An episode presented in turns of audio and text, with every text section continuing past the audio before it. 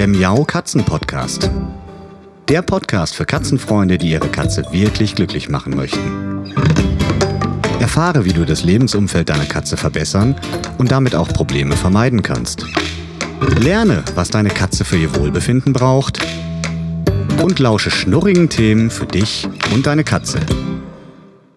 Hallo und herzlich willkommen zu einer neuen Folge Katzenpodcast. In der letzten Podcast-Folge habe ich mit der Tierärztin Yvonne Lambach über das Thema Demenz und kognitive Dysfunktion gesprochen und Yvonne hat erklärt, worauf wir uns bei der älteren Katze im Verhalten in puncto Veränderungen einstellen müssen. In dieser Folge geht es noch einmal darum, was haben wir überhaupt für Möglichkeiten, was können wir tun, wie können wir bestenfalls mit den Veränderungen unserer älteren Katze umgehen und damit geht es jetzt weiter weiter. Viel Spaß! Jetzt haben wir so ein bisschen gehört, was alles so passieren kann. Das ist ja jetzt erstmal ein bisschen fast schon beängstigend, muss man mhm. sagen, wenn man darüber nachdenkt, weil wir alle wollen natürlich, dass unsere Katzen ganz, ganz alt werden. Aber mhm. wenn dann solche Dinge passieren, ist das auch ja unter Umständen mit einer, einer anstrengenden Phase, mit einer anstrengenden Lebensphase verbunden. Was gibt es denn von tierärztlicher Seite für Möglichkeiten oder von medizinischer Seite für Möglichkeiten, dass wir unsere Katze da ein bisschen unterstützen? Ähm, Gibt es da was? Kann man da was tun? Hm. Wenn ich das jetzt so klar beantworten könnte, wäre das super. ähm, also es ist so, dass wir da sowohl was die Ursachenforschung als auch die Therapie angeht, noch absolut in den Kinderschuhen stecken wenn es ist ja in der Medizin immer dann einfacher, eine gute Therapie zu verordnen, wenn ich eine klare Diagnose habe. Ja? Mhm. Und wenn ich eben schon vielleicht ein paar Studien habe, die zeigen, dass Medikament zum Beispiel funktioniert jetzt. Ja, mhm. ähm, da gibt es natürlich in der menschlichen Alzheimer-Forschung zum Beispiel ja doch deutliche Fortschritte, aber auch da geht es sehr, sehr langsam voran. Das kriegen wir auch immer wieder mit, wenn, wenn, wenn mal wieder was darüber berichtet wird. Ähm, das ist halt bei der Katze, wissen wir da noch nicht so viel. Und das heißt einfach für uns, wir stecken, was die Therapie angeht, absolut in den Kinderschuhen. Die Ursachen auf körperlicher Ebene, die werden vermutet in tatsächlich zum einen oxidativen Schäden in allen Zellen und insbesondere natürlich an der Stelle im Nervensystem, die einfach im, mit, dem, mit dem Alterungsprozess, mit, der, mit dem Leben ja, einhergehen. Mhm. Also dass immer wieder irgendein irgendwas kommt, ein Stress, eine Entzündung, eine Infektion ähm, oder ähm, irgendwas anderes von außen, was immer mal wieder Zellen schädigt. Ja, das mhm. ist einfach ein ganz klassischer Prozess, den wir auch durchleben. Ähm, oder eben auch ähm, durch, durch Blutungsstörungen. Also das können auch so ganz kleine ähm, Infarkte sein, also einfach kleine Blutgrinsel, die mal ein Blutgefäß verengen und dann werden die Nervenzellen nicht mehr so gut versorgt an bestimmten Stellen oder aber zum Beispiel durch Bluthochdruck oder durch andere Gefäßveränderungen. Mhm. So, das sind das, da ist es aber auch so, dass wir das so ein bisschen ableiten vom Menschen und bei der Katze noch nicht hundertprozentig wissen. Ja? Mhm. Das erklärt natürlich, dass wir nicht genau wissen, was wir da jetzt machen sollen. Aber man kann natürlich davon schon mal ableiten, so ein bisschen, okay, wir würden das anpacken, die oxidativen Schäden irgendwie angreifen wollen.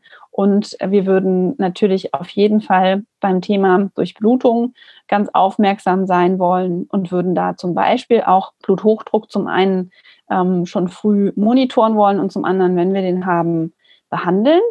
Mhm. Also, ne, das sind alles so Dinge, die da sehr ineinander greifen. Und es gibt vom Hund wohl schon so ein paar ähm, Ideen, was man da machen kann. Aber das ist tatsächlich etwas, das ist so individuell, das muss dann immer der, der Tierarzt oder die Tierärztin des Vertrauens für den entsprechenden Patienten angepasst ähm, dann besprechen.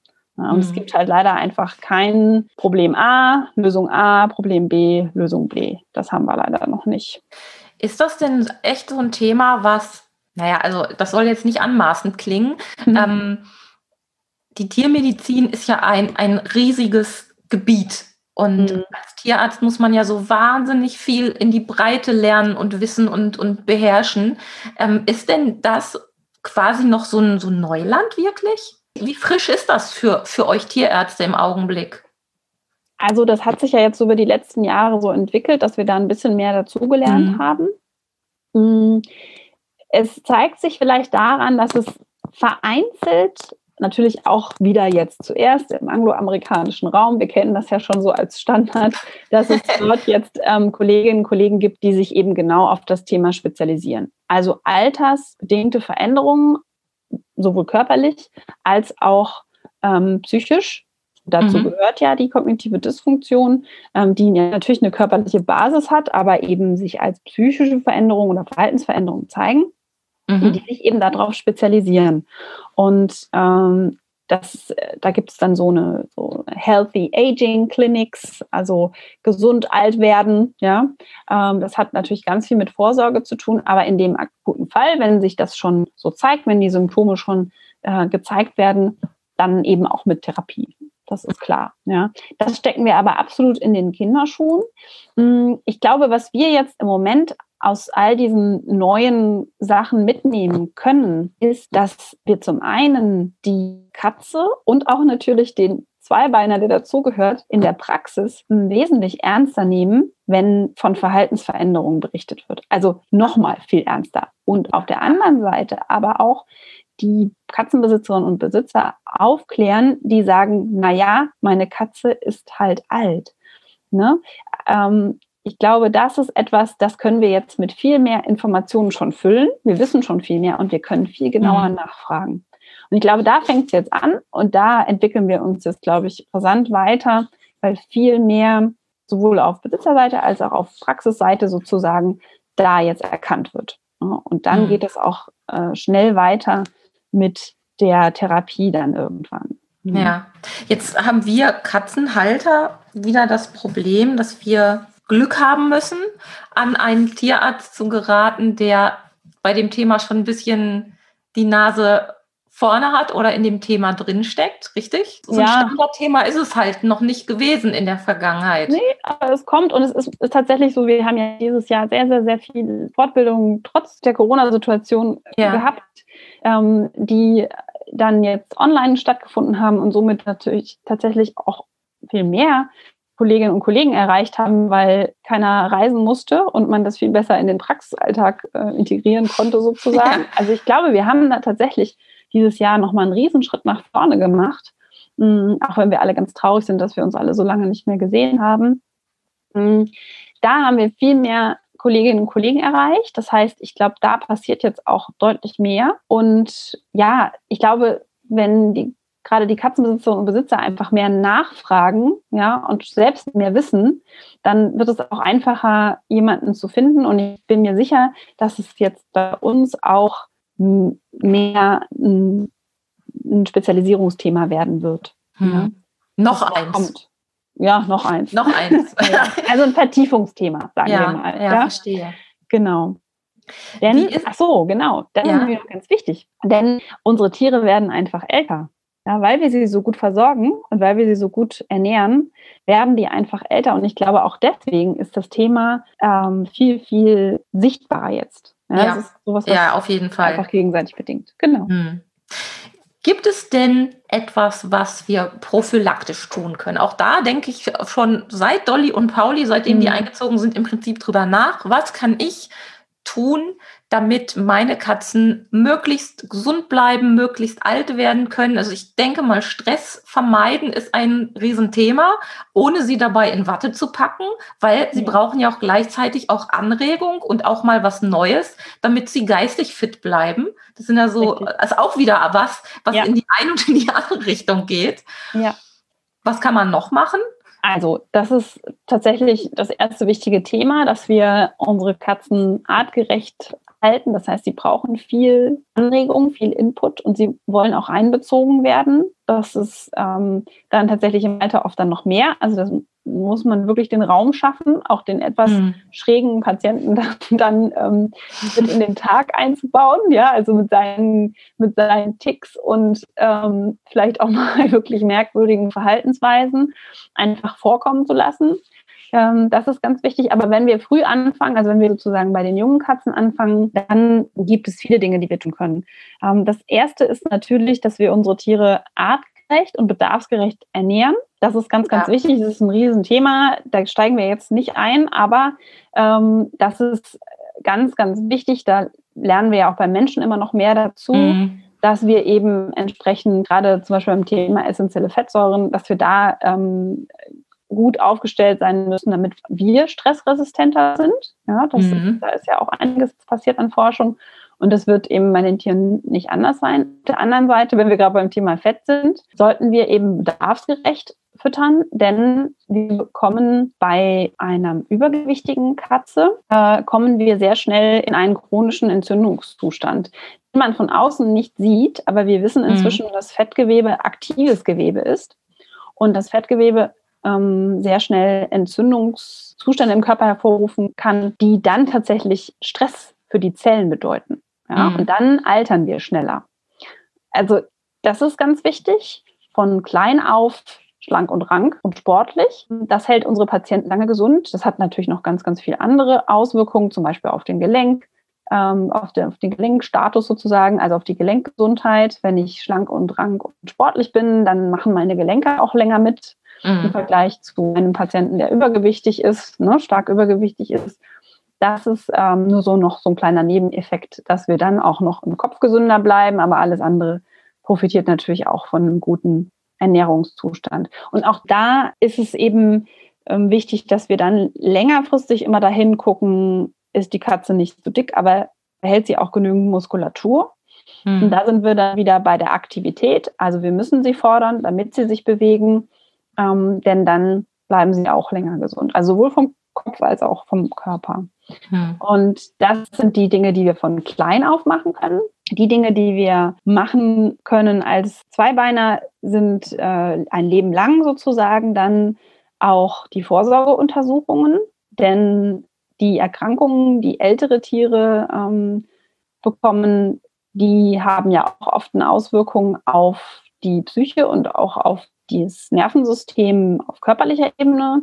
Das heißt, wir müssen schauen, dass wir die Patienten, die zum Beispiel eine Schilddrüsenüberfunktion entwickeln, früh erwischen in unserem Screening, dass wir die Patienten, ähm, die Nierenfunktionsveränderungen haben, früh erwischen ähm, und dass wir wirklich da ganz gründlich hingucken und dazu hilft eben dieser ähm, jährliche Check-up, den wir ja anraten, äh, auch bei der erwachsenen Katze, nicht nur bei der älteren, sondern bei der erwachsenen mhm. Katze schon, einfach wirklich auch zu sehen, dass diese, also Pi mal Daumen, ähm, 20 Prozent der jungen erwachsenen Katzen, die uns ganz gesund erscheinen, schon Veränderungen zeigen, zum Beispiel auch im Blutbild, in der Blutuntersuchung. Und ähm, das ist ein ganz, ganz wichtiger Faktor, dass wir da rechtzeitig hingucken. Und da zeigt die Forschung eben auch immer mehr, dass es eben sehr, sehr individuell ist. Genau wie bei Menschen ist Gesundheit eigentlich eben nicht so eine Massenveranstaltung, ja, ja. sondern eben wirklich sehr individuell. Der eine wird früher krank, der andere gar nicht. Und nicht jede Erkrankung zeigt sich bei jedem Patienten gleich. Ja, und das ist halt, das ist die Vorsorge, die wir da machen können. Ja. Ich möchte noch ergänzen, ähm, Empathie ist, glaube ich, an der Stelle noch ein Stückchen wichtiger, als es ohnehin schon wichtig ist. Denn mhm. ähm, ich habe häufig Menschen getroffen, Katzenhalter getroffen oder kennengelernt mit alten Tieren, mit alten Katzen, die wenig Verständnis hatten. Also die schlimmste Geschichte, die ich mal im entfernten Bekanntenkreis miterlebt habe, war tatsächlich eine Katze, die auf ihre, aufgrund ihrer Unsauberkeit dann ins Gartenhäuschen gesperrt wurde. Mhm. Und ähm, sowas bricht mir schlicht und ergreifend das Herz. Mhm. Ähm, ich weiß nicht, ob man solche Menschen auch noch zu Empathie bewegen kann, wenn man die Chance hat. Ich hoffe das inständig. Ich gebe da die Hoffnung auch nicht auf. Nee, genau. Aber das ist, glaube ich, etwas, was wir alle im Hinterkopf haben müssen. Hm, in meinem Katzen-Senior-Buch, glaube ich, in der Einleitung hatte ich das mal so beschrieben. Hm, wenn man sich die alte Katze anguckt, sieht sie ja meist nicht alt aus. Aber wenn man dann mal so sich das vorstellt, theoretisch könnte sie einen Rollator besitzen, eine Brille mhm. auf der Nase tragen, ein Hörgerät haben. Und wenn man diese ganzen Tools mal an seine Katze gedanklich so ranbaut, mhm. um sich das Alter vor Augen zu führen, dann wird einfach, glaube ich, auch ein bisschen deutlicher, dass man hier und da rücksichtsvoller mit ihr umgehen muss. Und das fände ich einfach wichtig, dass die alten Tiere eben auch die Empathie bekommen, die sie brauchen. Natürlich darf man sich nicht selbst aufgeben und ähm, das ist ja auch wieder das andere Extrem. Das muss man ja auch gar nicht, aber genau hinzuschauen und zuzuhören, wenn die Katze irgendetwas auf der Seele hat und das haben sie halt irgendwann, das ist schon echt extrem wichtig. Ja, da kann ich dir absolut zustimmen und das, die Empathie sollte natürlich sowohl von, von den Besitzerinnen als auch von, von dem behandelnden äh, Praxisteam sozusagen kommen. Und zwar eben nicht nur für die Katze, sondern bei, von unserer Seite eben auch für ja. die Zweibeiner, weil der Leidensdruck oft sehr hoch ist. Ja, das ist was, was ich jedes, jedes Mal wieder im Alltag er erlebe, dass solche Veränderungen eben wirklich ins Leben reingreifen und die Menschen wirklich oft, wenn sie zu uns kommen und Hilfe suchen, schon, schon sehr, sehr verzweifelt sind. Ja, das ja. heißt, sie dürfen auch früher kommen. Sie dürfen sich darauf verlassen, dass wir helfen und dass wir, ja, dass wir zuhören und dass wir wirklich empathisch sind. Und ich denke, das ist auch nochmal ein ganz wichtiger Punkt. Und dann fällt es bestimmt auch leichter, diese Ticks oder auch wirklich schwerwiegenden Veränderungen der Vierbeiner dann, dann ähm, besser zu manchmal eben auch ertragen. Ja, also manchmal ja. ist es so, dass man es erträgt, weil man sie liebt und weil man sich einmal äh, für sie verantwortlich erklärt hat. Und das, das ist, ist, ist es ja. ja. Wir haben die Verantwortung übernommen für unsere Haustiere und dann tragen wir die auch. Und ja. das geht uns als Tierärzte und Tierärztinnen ja genauso. Wir haben ja auch unsere Tiere und wir sorgen uns auch um die. Und ähm, die sind auch manchmal komisch. Hm. Ja, klar. Ja, und man darf auch nicht vergessen, also ihr als Tierärzte, ihr habt ja dann auch nicht unbedingt nur mit den alten Tieren zu tun. Die Halter, die Menschen sind ja oftmals auch mit ihren Tieren gemeinsam alt geworden oder deutlich älter geworden. Mhm. Und ich habe die Tage so drüber nachgedacht. Dolly, die ist ja jetzt 13 geworden im Sommer und vor 13 Jahren, ich habe ein paar Fotos gefunden auf meinem mhm. Rechner beim Aufräumen, habe mich so angeguckt und habe gedacht, Mann, Mann, Mann, 13 Jahre sind an dir aber auch nicht spurlos vorübergegangen. Also jetzt an mir, nicht an Dolly. Und ähm, was sich in der Zeit wirklich getan hat, wie sich mein Leben verändert hat, wie sich auch mein, mein Gesundheitszustand, wobei ich toi toi toi jetzt nicht besonders krank bin oder so, mhm. aber ähm, es passiert halt vieles. Und ähm, da muss man dann halt auch noch mal ein bisschen mit umgehen, denke ich, oder? Ja, ja. Also wir altern ja auch, also ne, die Menschen altern auch äh, und, und ähm, bekommen im Alter auch unsere Ticks und sind vielleicht nicht ja. mehr so flexibel in unserem Verhalten. Ja, ja, genau. Und das ist natürlich dann auch eine Herausforderung, ähm, dann sozusagen zu schauen, wie inwiefern kann denn auch der Zweibeiner sein Verhalten verändern, ja. damit die Situation für die Katze besser wird mm, und dann sich das gegenseitig wieder günstig beeinflusst sozusagen. Ja. ja. Und das ist, das ist tatsächlich eine Herausforderung, aber es ist nicht unmöglich. Und das ist auch ganz individuell. Also es ist hier wirklich ein Thema, was wir ganz individuell anschauen müssen. Aber äh, um, um nochmal de dein Stichwort der Empathie nochmal aufzugreifen, ähm, ich glaube, dass wir, je mehr wir jetzt wissen, je mehr wir lernen und je mehr wir ähm, sozusagen dieses Wissen auch weitergeben können an die Katzenbesitzerin, umso mehr Verständnis und Empathie ist dann wiederum auch möglich.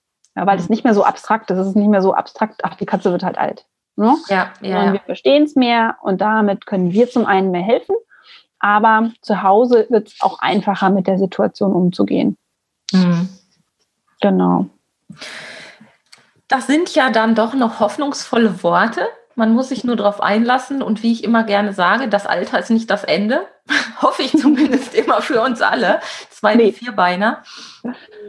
Ja, also ich danke dir für diese m, tollen Einblicke, die du uns gegeben hast. Ich glaube, da werden viele Zuhörerinnen und Zuhörer mal ganz neu auf ihre Katze gucken bin ich mir mhm. ganz sicher. Und ja. sagen, aha, ich habe auch die Tage noch mit einer ganz lieben Katzenhalterin telefoniert, die mir auch die Veränderung ihrer Katze geschildert hat mhm. und ganz außer sich war. Die ist auch immer sehr, sehr besorgt und wahnsinnig engagiert, wenn es um, ja, um das Wohlergehen ihrer Tiere geht. Also ganz, ganz toll. Ja. Und, ähm, das könnte auch noch in diese Richtung gehen, jetzt rückwirkend betrachtet. Ja. Die Folge mal ans Herz legen. Ja, super. Ja, und es wird, es wird sich weiterentwickeln. Das heißt, wir werden da bestimmt auch nochmal drüber sprechen. Ähm, und es ist einfach ganz wichtig, dass äh, man sich auch klar macht, dass einige Veränderungen natürlich auch in erster Linie körperliche Ursachen haben können. Das heißt, das sollte mhm. immer mit abgeklärt werden. Ne? Ja. Und äh, bevor man sozusagen sich darauf stürzt, dass das jetzt wirklich ähm, Katzen-Alzheimer, ich sage das jetzt mal so ein bisschen plakativ, ja, ist, ja, ja. ganz bewusst, es ist keine Alzheimer-Erkrankung, aber es ist ähnlich, ähm, dass es Katzen-Alzheimer ist. Ähm, denn, denn dann würden wir auch wiederum der Katze nicht gerecht werden. Ja, und wenn wir die körperlichen Ursachen ausgeschlossen haben, dann wissen wir auch, dass wir daran nichts drehen können. Und dann können wir uns auf das andere Problem stürzen. Wenn wir körperliche Ursachen finden, dann haben wir ja viel bessere Behandlungsmöglichkeiten. Ja. Genau. Liebe Yvonne, ich danke dir für dieses tolle Thema, was du in den Podcast mit reingebracht hast. Mm. Ja, sehr gerne. Hast du noch, hast du noch ein, ein berühmtes letztes Wort zu diesem Thema oder sind wir dann durch? Sozusagen. es, ist, es, ist, es ist so ein, ein Thema, also mich wird das noch nachhaltig beschäftigen, da bin ich mir ganz sicher, ja. weil es einfach auch mh, mm, viele emotionale Dinge mit beinhaltet, notgedrungen. Ja. Da kommen ja, ne, kann man ganz philosophisch werden. Die eigene Vergänglichkeit, dass die Zeit, die einem durch die Hände rennt, ja, es ist ja irgendwie so ein Thema, ne? Ja. Also ich lass es mich mal so, so sagen. Also die Katze, die ihr Verhalten verändert, ja, die, ähm, die sollten wir ganz ernst nehmen, die sollten wir gut anschauen. Wir sollten überlegen und mit dem Praxisteam wirklich schauen, gibt es körperliche Ursachen. Und dann, wenn es die nicht gibt, sollten wir zu Hause schauen, wie wir ihr gerechter werden. Aber wir müssen auch auf uns selbst aufpassen. Ja, also mhm. wie du es eben schon gesagt hast, ähm, einfach genauer hingucken, sich die Zeit nehmen, ähm, Vertrauen auf die Profis und dann eben aber auch zu Hause schauen, dass wir nicht selber zu kurz kommen, denn wir wissen alle, dass unsere Katzen genau spüren, was mit uns los ist. Ja. ja und das, das ist, glaube ich, auch nochmal ein ganz, ganz wichtiger Punkt. Ja, das stimmt. Ich danke dir sehr und wünsche allen, die jetzt zugehört haben, mm, ein bisschen Muße in den nächsten Wochen, um das mal sacken zu lassen, um ähm, die eigenen Katzen anzuschauen und ähm, dann die richtigen Wege zu finden für sich und ihre Tiere. Und ja, verabschiede mich bis zur nächsten Folge. Bis dann. Tschüss. Tschüss. Das war eine Folge des Miau Katzen Podcasts von Sabine Rutenfranz. Weiterführende Informationen zur Sendung findest du im Internet auf www.katzen-podcast.de.